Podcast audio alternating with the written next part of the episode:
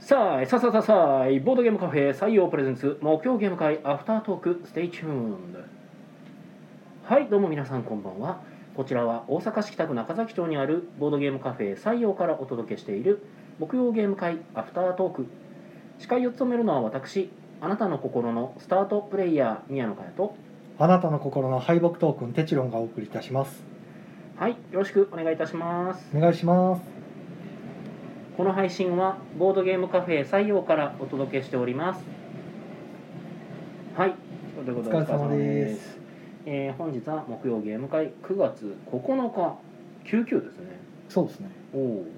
251回ニコイチということでですね、えー僕ら宮野哲郎ニコで一つニコイなるチほど、ね なんか喜んでいいのか何なのか分かんないですけはいもうそうですね何を言ってるのかちょっとよくわからないんですけれど ども何をニコイチするのかなってなりましたけど今ああなんでしょう ねはいということで、まあ、特に、えーゲストとか、えーいないキ通リ常会がでいすいねけど誰もいないはいそうですねキリがいいのか、まあ、い9やまあ月9 9日はとかニコイチとかなんかこあうニコイチいろいろこうゴロもキリもい いのに誰もいないそうですねということですねはい、まあ、今日は通常会ということでお送りしていきまはす、い、えー、5名の方にお集まりいただきましたありがとうございはあまりがすとうございますうん遊んだゲームがうん7うん豚小屋うんもしも勇者がいるのならロンドうんンイスタンブールうんという感じですねはいはいでまあ5名だったので最初だけ7遊んで、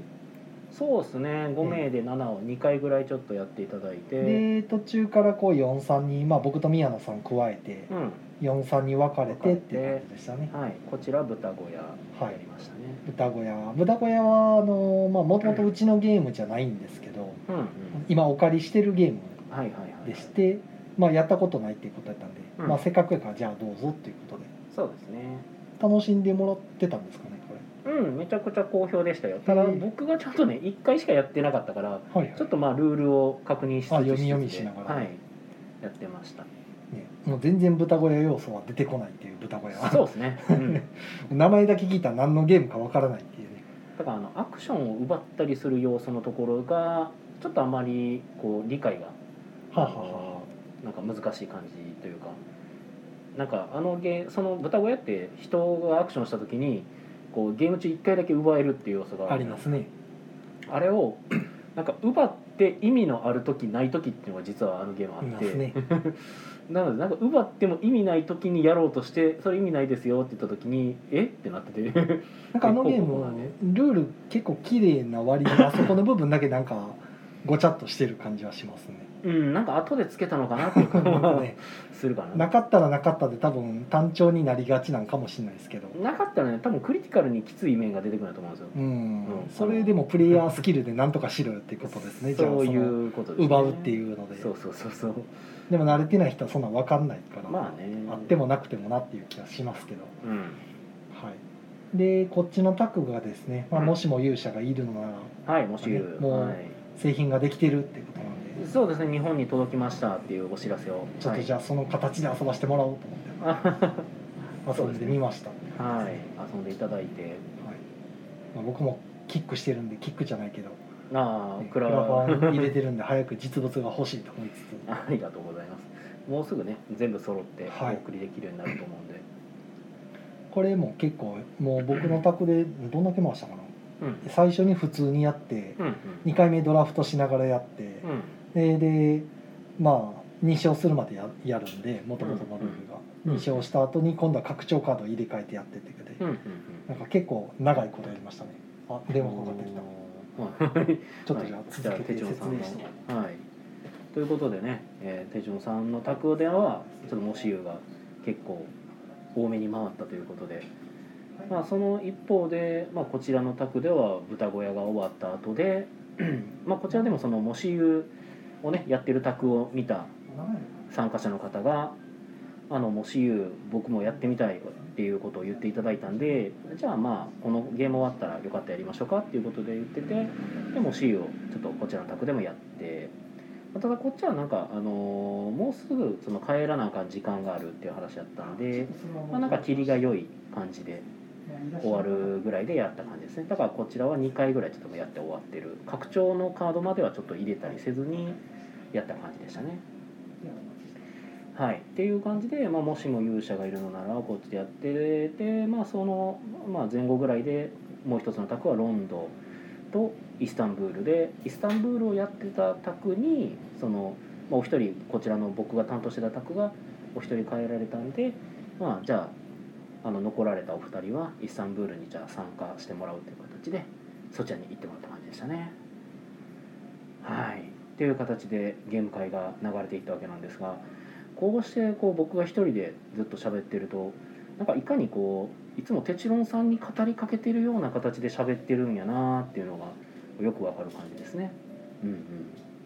あでも手帳さんに喋ってるという体もあるけどまあリスナーさんに喋ってるという体にも、まあ、なってるのかなそう考えると。でまあリスナーさんに喋りつつ手帳さんにも喋ってるから、まあ、手帳さんはその、まあ、リスナーさんの代わりというわけではないんですけれどもこう返事をくれる形で進行していくっていうのがなんか今なんとなくこのアフタートークはそういう感じで回ってたんやなっていうのを再確認することができたわけですね。はい、お帰りなさい。 はい、予約の電話でした。あご予約でした。はい。ということでまあ一通りはい、えーゲーム会の話はしたんでちょっとコメントをいただいてるので読んでいきましょうか。はい、えーボードゲームのえーとコマンド時さんはい、えーこんばんは。こんばんは。こんばんは。あ、でもこれ最初に読むときはボードゲームのお店駒の時さんって言った方がいいね。はなんかあの駒時さんやって分かってるからあ最初から読み替えたらいいかと思ってんけど。い。いえいえいえ。全部読んだ方もうが。宣伝にもなる、そうやね。そうそう宣伝にもなるからそっちの兵方が庫県加古川にあるボードゲームのお店駒の時さんですから。 まあまあまあまあそうやねうん、ま、何も間違ってはないけど 毎回言ってたらすごいなと思うはいえーっとあさとさんから「こんばんは今日は作業しながら聞いてますすみませんこんばんは。ほらはい宮野さんが作業しながら聞くことがなんとかで責めるからこうやって」謝それ罪の言葉が責めてるのいかなんでしょ 僕作業しながら聞いてる人を責めたこと一回もないしあそう。そもそも僕も作業しながら聞くしはい。はえー、いイカさんが毎度も大阪どこ、毎度も大阪どこどういうこと？毎度も大阪はえーっとあれどこや、抹茶町筋ですね。ま、あそうやね松山千筋かはい。うんワッツマフィンさんの近所です。あやったっそうです。けワッツマフィンのあるところから2 2本ぐらい隣の筋がもう抹茶町筋なんで、あそうはい、か松間品さんの近所の目の前のこううんカレー屋さんを、うんえっ、とうん西に西に歩いていくと抹茶町筋ぶつかってその真正面がうん毎度も大阪です、なんかねそうワッツマフィンの場所は問題なく絶対わかるしえ毎度大阪も行けって言われたら多分わかるんですけえど、はいなんかこの2つが僕繋がらないんですよいつもまあ超うん近所です、近所なんや、はい、徒歩23分圏内ですでも毎度大阪がなんでわかるかっていうと僕は毎度大阪にの前にあるお店にずっと行ってたんですよ、ああそうなんですうね、ん、プリシラってお店なんですけど、はあ、はあは僕昔そのプリシラっていうお店で夜会ってやってたんですよあ、ほ夜ゲーム会、うはいはいはい木曜日の夜11時から始まって金曜日の朝までやるってなるほどいう クレイジーな会をやってたわけですよそんなのやってたなはいということで毎度大阪はそこらしいですえー、シムさん、えーこれは生、えー生ですね半生ではないですねはいあのぬるぬるです、えースフィーさんこんばんはお茶バックありがとうございますありがとうございまはいす、、すごい勢いでお茶を投げつけられました温かい、えーボードゲームのお店駒の時さんボードゲームのお店駒の時さんはほぼ駒さんそうですねああ せやねなるほど半分コマさん半分時さんニコイチですからおー違うって言ってんの にあのほぼほぼっていうのは9割ぐらいかなほぼ駒さんって言ってんのにそれ9を割コマさんです からそうなんちゃう なぜ否定したんや 言ってるやんか はいはいというまあことゲで、ね、ーム会の内容はまあ、ね、人数も少ないし遊んだゲーム、まあ、一つのゲームやってたからうん結構少ないんですよね、そうですねまあまあ7がなんかだいぶ刺さっててもうなんか出たら絶対買う出たら絶対買うってなんかめっちゃ絶賛でしたね言われてましたねようできてるってありがとうございますって言ってま したけどそう僕も哲郎さんほどではないんですけどねこうなんか哲郎さん褒められるとキレるじゃない ですキレはしないかあキレはしない 機嫌が良くないだけでそう僕は別に機嫌が良くなくなるわけではないんやけどあの褒められてもなんか普通に「ありがとうございます」しかあんま言わないというかあ僕もありがとうございます言いますあよまあまあまあうんなんかそうなんか浮かれ浮かれたりあんましないっていう よくないんですよね可愛げないのかもしれないですねでもねこういうのねあーなんかなるほど良くいないんだろうななん かうん頑張ります ということで、えーそうですねあとはまあイスタンブール最後やっててこれ結局どなたが勝ったんですかイスタンブールはあのーうんいつもの常連さんがいつもの常連さんの女性の方はああはいはいはいいはいの方がもうひたすらチェアと、うんあのー荷車製造所行ったり来たりでギャンブル生活に入り浸ってたら勝ったとおーいう身も蓋もない勝ち方はいはいはでいしたね、はいまあね途中ちょっょっとギャンブルに失敗しつつも、他の方も結構手が、あのまあ、僕から見てですけど、明らかに遠回りなことしてることをしてたねたので その間に立て 直してうん結局そのまま逃げ切るっていう形でしたからそやねまあまあまあしょうがないですよそうまあやっぱイスタンブールってあれ結構慣れてくるともう見えてくるじゃないですか、そうですうね、んやからああそんなことしちゃうんやってちょっと思いながら見てましたまあこのゲームうんコーヒーの拡張を入れると、まうあ、んちょうどいい感じになるんですけど、そうねあの読めなくなるんでギルドとかの特殊能力とかうでんいろいろ入るからあとは広すぎてうんうんあのしたいことあるけど届かないとかが出るんで、まあその辺の身動きがもっと変わるからそう基本セットのままやとね結構どうしてもねこ最前手という かそうですね、うんいいゲームではあるんですけどやや正解じみた動きが発生してしまうのが良くも悪くもあったまあでもあれ基本セットやからですよ、あのうんそうそうそう多分並べ方がねまあ並べ方初めてだとどうしてもまあそれが一番ちょうどいいんで、まあ分かりやすいんで、やり方そうやり方をこれで覚えてねっていうことやと思うんで、全然それは間違ってないんでだからすけど僕イスタンブールのアプリも持ってるんですけ思っど、てますよねうん、だいたい CPU とやるときランダムでやるんですよ、うんうんなかなかえぐいんですよ、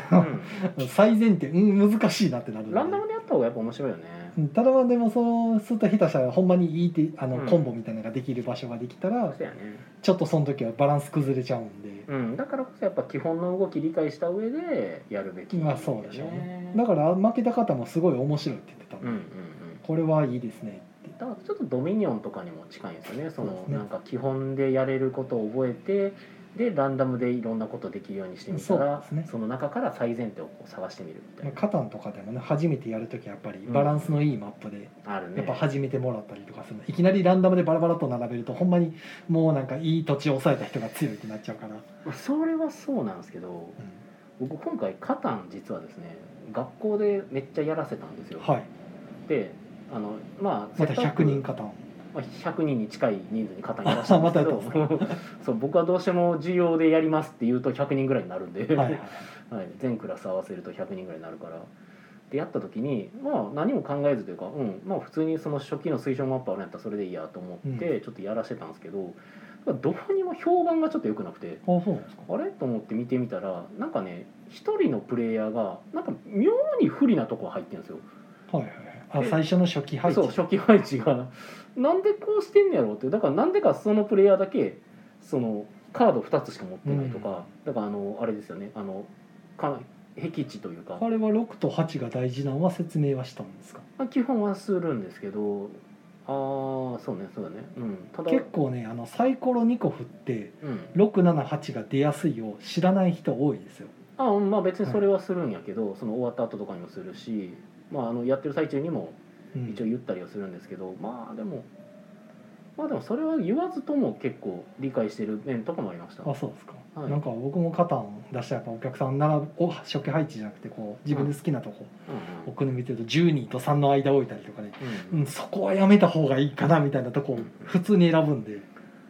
まあそうでですね7が出やすいんですって言ったら「えー、そうなんですか?」とかって 驚いてるんでまあね確率論でこの話は6と8赤色になってるのは出やすいからですようんみたいな話とかねそこはね難しいところなんですよね一応僕も講義でやってるからやっぱできれば気づきを得てほしいっていうのがあるから自分で気づけるやったら気づいてほしい、はいはいはいでもしも気づかないんだったらもう最後のあの一応僕まとめとかするから、うんまあ、最後にちょっとそういう話もあるんだよっていう話をしたりする感じなんですけどまあ、分からないと分かるただその初期配置の段階でなんか知らんけどなんかちょっと厳しい子が一人出るっていうのが出て、うんあそれはちょっと微妙やなと思ったんでじゃあもう初期配置を自分たちで決めるようにしてみようかっていう話をちょっとしてみたりして、まあいろいろやってたんですけどだから初期配置カタンにおいてはなんか若干微妙説が僕の中で今発生してます、あの推奨のやつ、まあ、なんか意図があるのかなと思ってそれこそあの初期から港持ってんのかなとかはあはあかなと思ったらなんか微妙に1個ずれてえ港じゃないんですよそ こなんでと思って港でもないのにこの2個の2個にしかかかってないとそこ置れいてるは全く美味しくないとうんなんでやろなまあ確かに8にかかってるんでああーまあまあ8が欲しかったんやろうけどうーんっていう はいあコメントいただいてますね、まあ、ちょっと肩の話をしてしまいましたが、えーぼうえー、と駒崎さんあーこっちはこっちは読んでるわえっ、とイスタンブールは、えー、ジジイとダイスバトルって言われましたああ、うん茶まあ屋あのことかの茶屋でバックギャモンしてるじじいがいますからねああそういうことね。はいはいはいはい。えっと浅戸さん、えー出るか出ないかは2分の1という暴論もをのを掲上げげててダイソーを振る後輩がいた思い出。ああ まあね茶屋で大体あ大体ほんであのスタートプレイヤーが最初に絨毯をゲットしに行って、ーうんその絨毯で小モスクに入って、うんあのダイス操作できるタイルを取って、うんでその後でその足で茶屋に向かうとうんうんで茶屋でダイス操作しつつ7金以上稼いでその足で今度は荷車に向かうとうんいうパターンですね あーまあそういうイスタンブールのやり方あんねんけど浅戸さんが言ってるのはこれなんか違うんじゃないかな。だからダイスで多分出るか出ないかは2分の1は言った数字か以上の話じゃないですかいや多分ダイスの確率の話で。ああ自じゃあ肩分もあがるんですかね出したい出目が出るか出ないかの2分の1だとうん、それを言うとみんな2分の1ですからねいやー、うん、でも実際これは2分の1では ないんなでいですすよけねどね ないですようん実は全然2分の1ではないんですけど、うん、だって出る確率と出ない確率があるので 実は2分の1ではないんですけどね、はい、あ後輩のはカタンですねっていう浅田さんから来たそうそうそうあでも後輩これ確率とは言ってないんでね2分の1でもね 出るか出ないに分ければ2分の1ですからまあそうですね出る確率はいくらか知らないですけどうん、まあ出るか出ないは2分の1ね確かにねそう考えることもできる、はいだからそう考えてるうちには確率は読めない あでも確率はあくまでも確率ですからねまあカタンなんかだってまあ、ね,、別に11が出まくることよくありままあ、すからね8よりも出る11とか普通にあるから、ね普通に勘弁してくれってなることありますからうね、ん俺あれ嫌いやも ん俺カタンのあそこ嫌いやもんあの偏りがなうん偏るねんって言われてもなじゃあなんでこんな毎回偏るねんって言いたくなるんですよねそうなんか俺カタンはあの確率論に沿ってやってみるけど別に確率論通りにならないからいやそこがいいんですよっていう話も多分あるんやろうけど、そんなん確率論だけやったらじゃあ決まりきっちゃうやんかという話かもしれないんですけどなんかせっかくじゃあ確率論があるんですよって言ってくれてるんやったらそこで楽しみたいじゃない ですかなんか。えじゃあ結局は出るか出ないかの2分の1っすよっていう話になるやんってなるわけでだからその後輩さんが言ってるのも気持ち心情としては分からなくもないですねっていう話がちょっと出てくるんですよね。まあ、なんか僕のそういうちょっと不満というかもやっとした気 まあ持でちはも、僕もその点はうんあの、まあ、嫌いとまでは言わないですけど、うんあまり好きじゃない点なんですけど、うんあのカタンの拡張でうん商人と蛮族っていうのがあるんですようんそれの中の、まあ、バリエントじゃないけどその拡張ルールの一つに、うんカードダイスの代わりに数字が書かれたカードを使ってうんやる拡張ルールがあるんですよ、あるね。うん、あれは好 きですねああなんか1ねから10 2から12までのあ、あえー、と確率通りの分布の枚数になってるカーはいド、はいはいはい、 36枚やったっけ、はいじゃあ名前か忘れたけ36かどな、うん、36分の1やからはい、あのカードを混ぜてうんで5枚だけ抜いてうんはでそれが確か順番に出てくるのかないはいはいだから7は結構やっぱり出てくるうしん8と6も結構出てくると、うんうんで残り5枚までぬぬその抜いた分までいったらまたリセットされてっていううんあれは割と好きですねうんそういやまだ2見てないなってなった時にうんあじゃあ2来るかもしれんから待ちたってよとか、うんできるんでうんうんうん結構あれはそうねだからなんか僕らは多分それを求めてるよ ねそうだからまあそこはね難しいところだから僕なんかはそのか、まあ、本本加担基本加担の方でちょっとしたフラストレーションを覚えたのを、まあ、そこから消化されてギャンブラーギャンブル作ったりしてるんでその出目じゃない自分たちの選択の結果出目が発生するみたいなはいはいのをギミックとして作ったのがギャンブラーギャンブルだったんで簡単にやってると,、えーとモノポリーやってる気分になりますねもうそ僕れはなんかの中ではすごい近いそうなんや、うんなんかちょっと若干やばい匂いがする発言ではあるけど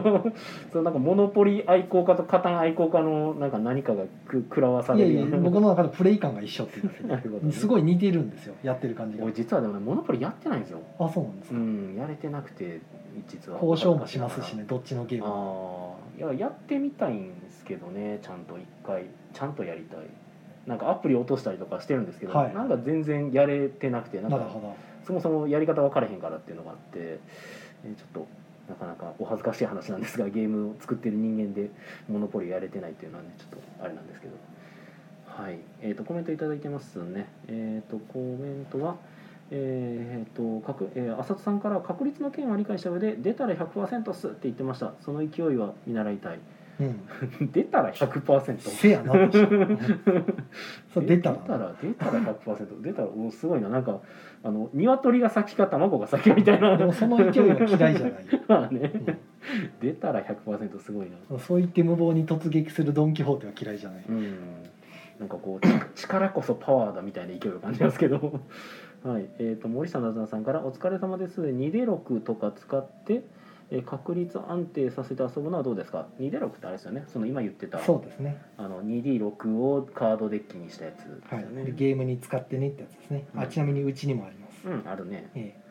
あれでもね売れたんかなどうなんでしょうねあれはやっぱ欲しいもんなんかなえ欲しそうはいるとは思いますけど、うんうんうんじゃあいっぱい作るほど売れたかどうかは知らないですけあど、れね、それあの2で6自体でゲームはできるんですかなんかついてたかな出たかなあー何もなかった気もするけ どあったような気もするけどなるほどねはいはいはい、はいうんいやもう結局僕は多分その一応存在は知ってたけど、まあ、欲しいとはあんまりならなくて買ってはないいんですけど、僕はなんか使えるかなと思って買うった、ん、うん、まあ西洋さんとかのとこお店やからあってもいいかなっていうのは確かにあるんやけど俺個人としては別に、まあ、確かにそういう思いはあるはあるけどなんかわざわざじゃあその2で6っていうカードセットを用意してまでこれは使ってカタンやろうぜまではなんかいかないというか。まあ、多分僕はそこまで肩になんか愛があまりあるわけではないんでしょうねっていうところではあるんですけどえーっ、とん匿名さんですね友達はクマほうありがとうございますありがとうございます友達はクマお団子あお団なんやこれはいはいはいえっとししじみミューズさんミュしじしじみ無線さんかはい、えーギャンブラーギャンブルっててっきり指すまかとはあありがとうございままあすよく言われますよねそうですね、指すまのやつですね。えーっとし、えーっと、しじみ無線さんが、えー出るまで回せば。110割理論はガチャ廃課金でよく見る。もう天井ですねもまあ、そうね、出るまで出せば。せや な。ガチャな。うんえー森下なずなさん、えードミノみたいな遊び方ができたはずあー似てる子ねそうなんですね。へえ。そっか、ガチャ、ガチャ、最近回してますか、てちのさんは。ういやあの「ウマ娘」のハーフアニバーサリーは回しましたよああ、そうなんでいっすねぱい石くれたんでおおいっぱい石くれたんが湯水のように消えてきましたけどーなるほど、何も残らないっていうはいはいはいはい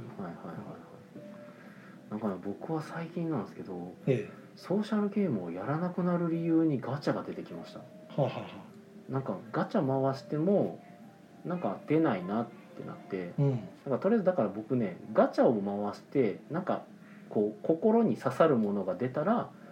やろうっていう気になるはいはいでも出ないから一生やる気にならな いあでもはいログインして石をもらうんですかそういう無料でくれるようーなん実はそこまでまめにやってるわけでもない、ああそうなんやまあ、ただなんか今もらえるらしいですよとか聞いた時にあそうなんやって言ってもらいに行ったりしてはいはいでその時になんかこうガチャがやって てあなんかそのガチャであこれ欲しいなとかうんいうのを思って、じゃあなんか持ってる石で回してみようかあ出ないねじゃあいい やってなっなるてま あ健全かもしれなまあ健全かもしれないね、まあ、昔は課金とかしてたこともあったいし、はいはい別に熱心にやってたこともまあいいじゃないあでるすんかですけどなんかでもやっぱりなんか究極ガチャは悪い文明みたいな言い方があったじゃないですか、ほうほ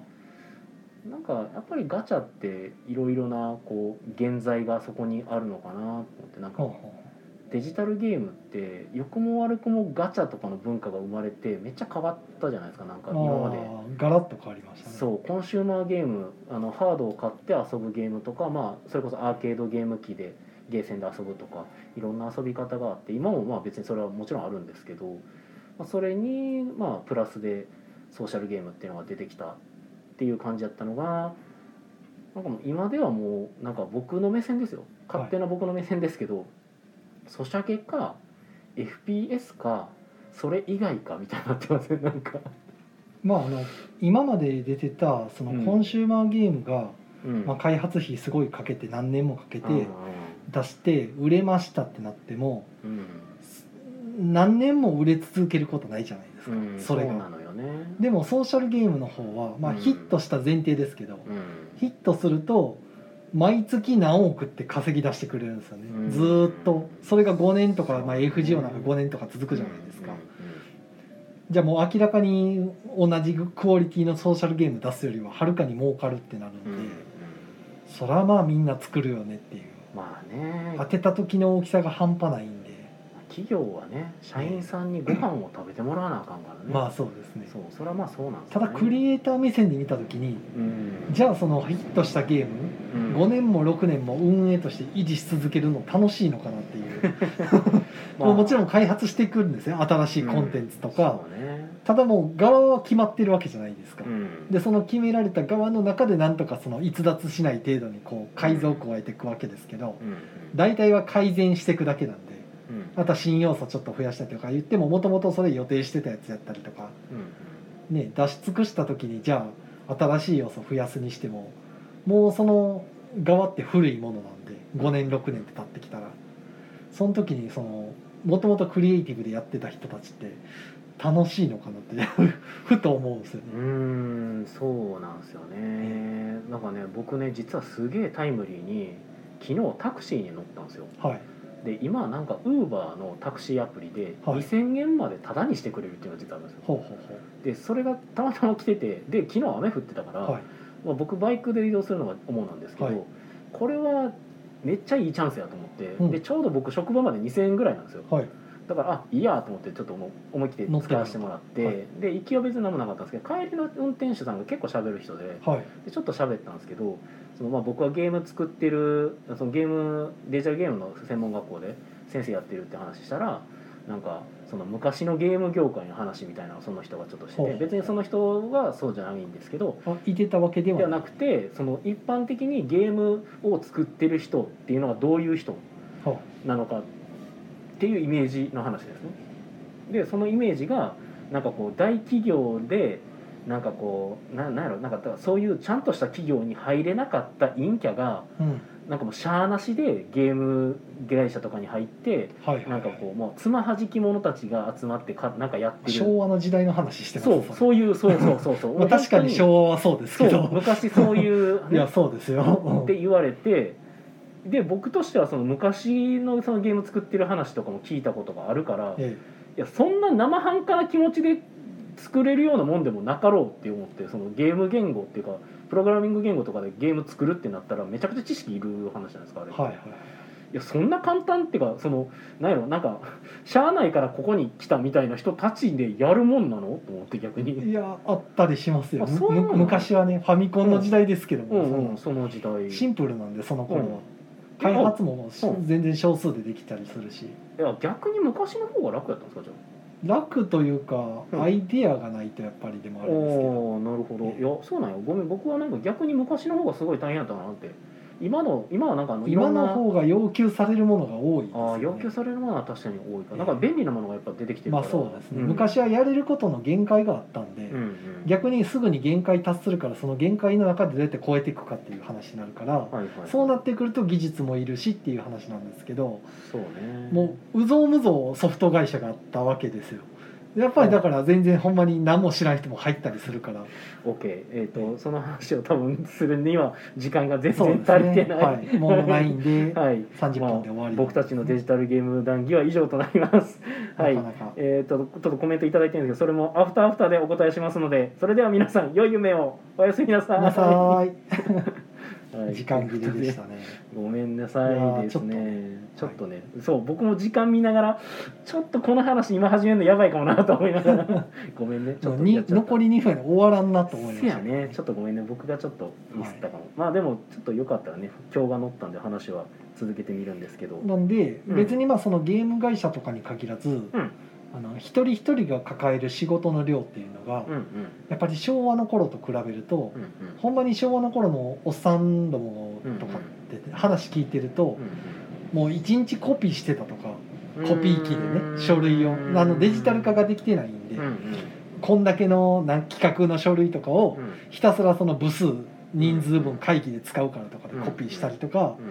うもう雑用みたいなことで一日が終わったりとか、んうんまあ、言ってみればあの洗濯物洗うのに革で洗濯の板で洗うようなレベルですよ洗濯機使いは早いですけど、うんまあ、そんなことをやってたから時間がかかってうん結局一日の仕事の量って大したことしてないんですよね、うーうんん、でそれじゃあ技術いるのかって言ったらコピーするのに技術なんかいらないじゃないですか、まあまあままあ、極端な話ですよこれあ、ほうほそんなんと一緒で割と何もできなくても入入ってこう人手が足らんからテスうトプレイヤーとして入ったりとかあまあデバッカー的なかでデバッー、カーでも若干その覚える気があったりとかしたらうん、ない状態からその中で現場で覚えていくっていううん教えてもらいながらとはいはかいはいで慣れたりとかしたんですよねはいただだだから売れてるゲーム作れたとかじゃないですようんうんもちろんうぞうむぞうの中のその全然売れないゲーム作ってるソフトメーカーもいっぱいあったわけですからはいはいはいやっぱでも作れるんですよねうん作るだけやったら。であったからまあそれが今の時代ってもう一人でやれることってめちゃくちゃ多いじゃないですか。うんうん、もうメールとかでシュッとできるし電話もさっとつながって連絡もすぐ、まあ便利になってねる、、便利にななりすぎたせいで、うんいろんなことが一人に背負わされるんでコンビニの店員なんか見てくださいよああそれは思うね、コンビニの店員があのバイトの時給の値段でやることちゃうやろっていうのを求められるじゃないですかう、ん僕が常々言ってるやつよね、うんでい、会社員もみんなそうなんですようんどこの会社とかでもね、はいどんな業種もそうなんでうんうんだからなんていうか今の方が大変やと思いますようんでもちろんツールがいっぱい充実してるんでうんうんそれはハイクオリティなものを一人でも作れるんですけうんどうんそれだけやっぱり知識と技術がいるってことなんでうんうんそのハイクオリティなツール使うためにはもちろん事前準備せなあかんからってなったら生半可な人ではできないってなってくるあー僕はだからなんか逆のイメージだったんですねその昔のそのプログラムとかの話をあの僕は知らないから、はいはいまあ、聞かせてもらったりとかしててそのだから今でこそだから今ゲームを作るゲームを作るソフト的なものがソフトウェアみたいなのがあるわけじゃないですか、そのあれあれですかユニティとかアンリアルエンジンとかっていうのがるんですかいっぱいありますうよねん、でそういうのがなかった頃はなんかこうもう自分で作るんですよそうそう自分で全部なんか作ってたっていう話を聞いたからなんか昔の方がやっぱ難しかったんかなっていうイメージがあったんですよねそのただまあそのエンジン作る人とうん実際にじゃあそのエンジンを使う人はまた別やからうん使う人はそこまで知識要求されないしうん使い方さえ分かれば作れるってなるからで今ほど多機能じゃないんでやっぱりうんうん性能がどうしてもマシンの性能がしょぼいからうんうんうんでなるとやっぱりあのそこそこ勉強すればできるってなるんで、へえそんなもんなんやまあ勉強したことがまあまあないんで、まあまあまあそうかなんか僕少はだなかくらとも今ほど覚えることは多くないと思いそうまなすんよや、、うんやっぱりな物がないですから、うんそんなに発達してないですからそもそも。まあ、そもそもあの哲郎さんは昔ちょっとプログラム、もうやってましたけど、ねやってたんでですよね昔はオンラインとかなかったんで、うんうんうんネットワークの知識もいらないですうんかうんうら、んうんあの明らかに今はソフトウェア開発するっていうのと、昔のファミコンのソフトとかでゲーム出す、ーム、もうクオリティ問わないっていうんだったら、うんうんうん全然ファミコンの方が楽ですよそらへそれはできますよ簡単にだじゃあお前やってみてだそれは話別ですけーあどあまあまああね、の明らかに今の開発でやることに比べたらっていう話でそうその昔の方がはるかに楽ですけどじゃあ売れるゲーム作るってなるとまた話は別でそら宣伝もいるし企画もいるしうんうんちゃんとしたストーリー練ったりとかロールプレイングゲームやったらシステム作ったりとかは必要ですけどうんまたプログラムとは別のとこなんでうんうんそれはうんうんそれはまた企画力とかねいろいろ物語作る力とかはいになってくるからまたそれはそれっていうそれやったら逆に小説読み込んでる人の方がいいものを作るかもしれへんし分業すればねまあだからこそ分業体制がね、まあ、デジタルゲームの方は加速していったで今もうそのプロフェッショナルにうね、んシナリオライターとか全部もう綺麗に分かれて、うんうんもちろん金があればでできることですけどないとこは一人でやってはりますけどね全部全部俺っていうようなうんインディーズなんかみんなそうじゃないですか3人ぐらいで作りましたとかうんうんあるからまあそうなんですけどせやな確かになだからまあ僕がやっぱ知識が生半可というか、まあ、基本的にはないんで、ええまあまあゲーム開発にかかかわらずですけどねもう一人一人のやれることがそのいろいろ便利になりすぎたせいでできちゃうからじゃあ覚えないといけないことが増えたってだと負担がすごいっていうそうねだから今言われてることにやっぱ心当たりがあるのがまあ結局僕が今置かれてる状況とかもまあ結局なるんで、昔なんかだ例えば出張とか行くじゃないですかうんじゃああの出張先でうんあの電話ボックスから電話してきてうんもうあの件とかはじゃあ帰ってからやりますとうん、うん連絡つけられへんしと携帯とかないんでねで済んだのが今も携帯もノーパソもネットもか全部あるせいで、うんうんじゃあホテルでやるとうかんもうねプライベートも減ってくれもなくなってくるんでそうなってくるとそうねだから時間がすごいなんかね使い方が濃密になってますねうんうんゆとりがないというか時間のそうなメリハリがつかなくなるっていうのもありそうですねもうそれは現代の弊害ですよねやっぱりうん進化しすぎた、うんうんうんまあいいいい面もあるんですけどまあね物事スピーディーに進むんで基ね本的にはねいい面の方がまあ確かに多いわけですね進歩するってことはまあそれだけで結構やっぱいいもんですから、まあ、なかなかそういうこともあるということなんでそうなんやへえじゃあ逆に今のはちょっと面白かったですよその言うたらあじゃあそのタクシーの運転手さんが言ってたことってあながち間違ってはなかあった全然な間違ってはないですよ僕はそのねゲーム作ってきてた人たちの話とかやっぱ聞いてたからただその何にも知らん人が作るのは作れるんかって言ったら作れないですからね、もちろんただ割とその半グレというかその、まあ、学校の落ちこぼれとかがうん割とスッとその業界入って、あ、はいはいまあ、最初はもちろん下っ端ですけど、うんうん中で覚えてってうん作れるようになってってっていうのは普通にあった話やからうん別に珍しくはないし別にそれはいはいゲーム業界に限った話でもないっていう、まあ、そういう人たちは僕はだから逆に知らないんですよねそのうんなんかすごい人たちの話しか聞いてないからえすごいにゃって思ってた なるえ全然ほどねそこは学話も関係ないですやる気って感じですね、そうかなるほどなあとはまあ僕も昔別はに結構教えるゆとりがあったんでやっぱりあー物事をそ教え育てるて技術継承していくだけの今はしんどいっしょね今育てるのってなんかあんまりやられななかいなイかメージがよっぽど企業体力お金があるとこじゃないとそういう育てるっていうのできないんでうん中小とかのほんまに儲かってないカツカツでやってるとこなんかだと教えてる暇がないからうんある程度知ってる前提で入入ってこないとっていう即戦力募集で教えてくる、れないっていう先輩もうん教えてくれてもなんか分からんことばっかり言ってくるみたいなう先輩も必ずしも有能な人とは限らないんで、んうん、そうねえーあーしんどい思いますねま今、はい、コメントなんか答えてくんでしたっけあ 一応コメント頂いただいてたのをちょっと答えた方がいいかなと思ってていや多分あそっち行ったえー、としじみ無線さんがインフレもしていくし、ネタもなくなるし大変だろうなってそうですねもうでもそれが儲かってあるーずっと儲け続けてるコンテンツやと作り続けるしかないってなるんでそうこうしじみ無線さんに関してなんですけど僕さっきねちょっと読み違えてたことがあってはい「ギャンブラーギャンブル」っててっきり指すまかとって言ってもらってたやつなんですけど、これ僕がなんか意味が分かってなかったんですよ。あーギャンブラーギャンブルってなんか指すまかとっていうのを実らだけでなんかイイメージしてて多分これ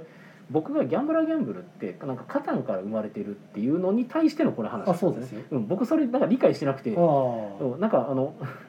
若干煽られてるのかなと思あっいてやいやいやそんなことないスルーしてしまってたんですけど純粋に指すまから来てるのかと思ったっていうそうそうごめんごめんそのなんか僕、うんか勘違いしててちょっとでまあ若干スルーしてし僕まはっただんかでらすけどよく言われますねっていう話うんそうそうそうれはみんな遊んだ時そう思っちゃうからそうそうでそうでまあそこにちょっと触れるとすると僕指すまを全く意識してなかったんですねこれああうん言われた時に僕びっくりしたんですよ逆にあほんまやってなって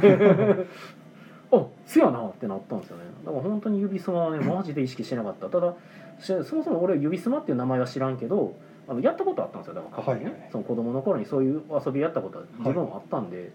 で実際そうやねって言われた時にほんまやってなったんで ただじゃあ指相撲からギャンギャンできたかというとできなかったんじゃないかなと思いますねあそうなのかな指相撲のルールだけ見て、うんうんこれをじゃあちょっと面白くし、うんうもっと面白くしてよって言われて、うんうんうんギャンギャンのシステムができるかっていうとちょっとどうやったかなという気がしますねそうやねまあわかんないよね全だ然から違うものができてた気がするそうだからそもそもが、あのカタンから来てるおかげであの当たったら報酬がもらえるっていうシステムになったんですよはいはいあのギャンそブうルですギャンブルってそう実はだからカタンだからこそあれはカタンから来てるんですよ、はいはい実はあのダイス操作を自分たちでするっそてういう自分たちで決めた値によって報酬を得られるゲームにしたいっていう、はい、まあでもこれも実はでも後付けなんですよねうん、あの分析したらそうなっているなっていうので自分が肩に対しての不満をここで具現化させてたんやなっていうのが後で分かっただけで、はい作ってる作ってる最中は正直カタンからとかは考えてないんですよ作ってる最中はなんかこうみんなで一斉でなんか決めてそれで何かが起こるゲームにしたいっていうのから始まってたんで、全く指相撲意識してなかった、全然意識してないね そうだからそれは面白いよね結構、はい、まあ、偶然の一致っていうのは結構起こるからねメトロさんお茶ありがとうあ、武藤さんのお茶ありが とうで、小室時さんはね、赤字ってさ言っんて赤く字れってて言っる。てくれて、ごめんね。はい。えー森下なずなさんがスペックでできることが限られていましたしうん。近年ほどプロジェクトも大きくなかったかとそうなんですよそねういうことよね。少人数で作れましたしねああ、そうよね。なるほどな。そっかそっか。じゃあ今もやっぱしんどいんやね、ゲーム作るのデジタルいやは。ー簡単には作れないでしょうねうん。いやただただゲーム出すだけやったらそれはインディーズで少ない人数で今うん出せますけどうん売れるゲームってなったらそうはいかないですねうん。なかなかよっぽどやと思いますあでもね、僕らが共通でやった最近のデジタルゲームっていうとピコパークがあるわけじゃないですか、はいああいうのってでもどのぐらいの規模なんですかね売れてるかどうかですかあいや、えっと、開発規模というかそんなに大きくないと思いますよあですかねやっぱ、ええまあ見た感じは結構簡素でなんかファミコン時代のゲームって言われてもそこまで違和感がない、もまうあはい純粋に使ってるエンジンもだからそんなに大しあのよくあるやつ使ってるでしょうし、はいはいはいまあ、あれはアイディア勝ちアイディアでしょうね、うんうんうん、うんなるほどなやっぱデジタルゲームね作るのなかなかねあのしんどいというか苦労するやろうから、まあ、逆にそういうグラフィックとかに頼らなくても面白いものは作れるっていうあまあ少佐ではあるんでピコパークはそうですね、はいまあ、そういうのでね 疲れた人たちはアナログゲームを作ればいいんじゃないですかねなんかまあよくわからん着地点になりましたけどアナログゲームはでもやっぱその点作りやすいじゃないですかまあ書けば何でもできそまうすかそら、うね、そうもう紙に書けばねできるしカードを作りたかったらもう全部手書きでやればいいキしノコマも想像力でフォローできま すからねここにめちゃくちゃかっこいいロボットがいるって言われたらそうやなってなるんで、 まあまあはいこれは牛やって言われたら牛やなってなるんで、ね、でもそれこそさかっこいい駒を用意しましょうってなったらさ別にガンプラとか持ってくればいいわけまあまあまあじゃないですかそうあれはすごいですねそうそうちょっと大きさ的にガンプラ置いたらマス目 大変うんまあねさすがにでかいなってなるエムブリアマシンでなんかそれやってる人とかもいたもんねななんんかかそうなるとねジオラマみたいなボードを作る、うんまあそうそそうれはそれで盛り上がるそでうしそょううそけうそうどだから本当ねなんかやっぱアナログゲームは出力がしやすいよなとはちょっと思いましたただそれで儲けようとかになってくるとしんどいだけでまあそうですねうんという形で、はい、浅田さんからお疲れ様でした。はい、お疲れ様でした。ま あこんなとこですこんかなねとこですかね。宣伝ですか、あ今週は宣言する日もなかったね。何もないですはい、僕もあのテスト会が終わったので何もないですし、テスト会の話でもすればよかったかって今ちょっと思ってますね。どんな感じだったんですかいやまあでもいつも通りっちゃいつも通りでしたよ。そはあはのあテストプレイが、あ最近ねでもねなんかねテスト会なんかし新しい方が多い。 えー、じゃあうんなんかこうゲーム作ってみたいとかそういうのが、うん、あきまあ機運があーそうなのかなゲーム作ってみたいと思ってるのかもですね受け継がれていってるじゃないですかいいじゃないですか受け継がれてるのかね 分からんけどい、やーねそのうちそのテストプレイ会宮野さんがねもうさすがにしんどいってなってうん辞める時とかにね引き継いでくれる人が現れたらあーありがたい 話いるんかなで別に隠居したけど普通にテスト会に顔出すみたいな 全然ある未来では思いますけまあ僕は本当はそれを若干望んでた節はあったんですけどど、まあいいことですよねそう逆に別にやりたい人おるんやったらのそれに引き継ぐのもありですしねまあね自、分は普通に参加するわみたいうんなはあはあはあはあまあ盛況でしたよはい、それは良かったですねうあとは今月結局、えー、と緊急事態宣言が延長されたので、んうん大阪はもう9月いっぱいと、うんでまあもともと木曜ゲーム会も9月いっぱいうんうんあれでひ昼間やりますよってうん言ってたんでうんまあ予想通りというかで10月はちょっとわからないからあ1週間ぐらい前になったらねまた伸ばす伸ばさんとかの議論が始まるんでうんうんそれ次第かなっていうまあ営業時間通常営業に戻せるかどうか数字でうん多分予想してたあのワクチンパスポート的なやつねほうワクチン打ってないと県またげませんよとかほワクチン打ってないとなんか利用できませんよ的なのがううんやるやらへんっていう話が出てきてるんであ出てんねやへえワクチンは打った方がいいですよっていうあなるほどね話です ねまあ下手したら全実国害が出てくると飲食店とかにしてもうんそういうのにガイドラインに盛り込まれてうん要はワクチンパスポートとかを見せないとうん入れちゃダメみたいなまあ、従えよと、うん従えよってなった時は従わざるを得なくなるうんんで、まあね、困ったことにねはいそこまでせなあかんのかっていう話なんですがまあままあ皆さんねいろいろあると思うんですが気あ、をはつけてやっていただこうということやっていただければという、はい、感じですかねい、ねはい、はい、じゃあまた来週ですかねはい、ではまた来週はーいさよなおやらすみなさいおやすみ